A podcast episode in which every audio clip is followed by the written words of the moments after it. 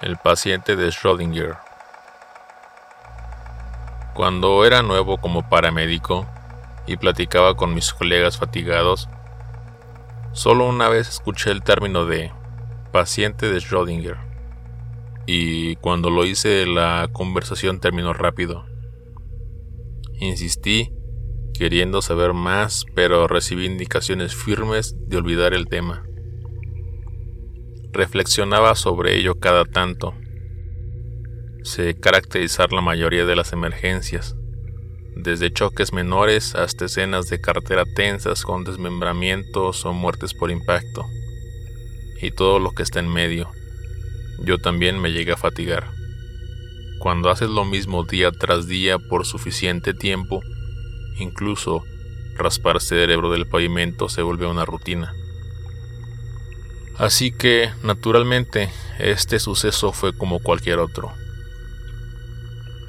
Me acerqué al auto justo como se había instruido. Solo había un pasajero, una mujer, que tenía su rostro en sus manos bajo el efecto del shock. Le dije que estaba ahí para ayudarla.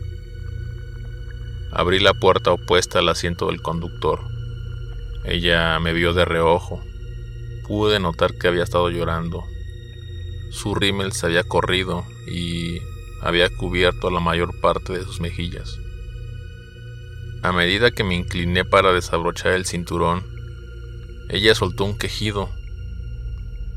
Le dije lo que iba a hacer y ella se quejó más fuerte.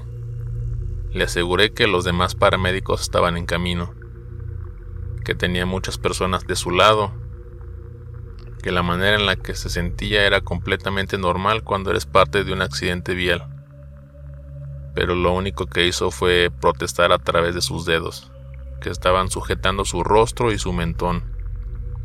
Le quité su cinturón.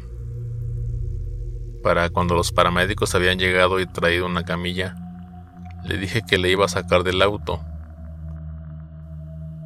No pareció haber pesado más de 80 libras un peso que podía cargar fácilmente. Deslicé mis manos bajo sus piernas y espalda. Ella gritó de dolor. Le dije que revisaría su cuello, que quizás tenía un traumatismo cervical, pero nada más serio.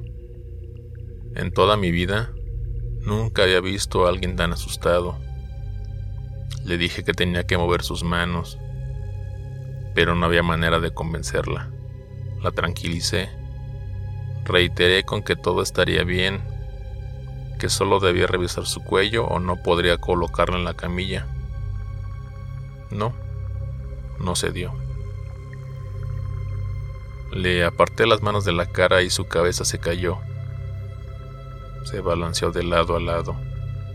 La piel y músculos de su cuello eran lo único que mantenían la cabeza atada a su cuerpo decapitación interna. Me dijeron que no pudo haber sentido nada cuando los nervios restantes fueron cercenados. Pero eso no es ningún consuelo para mí. Mis colegas me han dicho que tampoco hubo nada que pudiese haberse hecho. Que era un paciente de Schrödinger. Alguien que estaba vivo y muerto al mismo tiempo. Se ven vivos y lo están, pero cuando interactúas con ellos, mueren. Lo único que puedo visualizar al cerrar mis ojos por la noche es a la chica sosteniéndose la cabeza con sus manos. Deseo que nunca hubiese tenido que ayudar a un paciente de Schrödinger.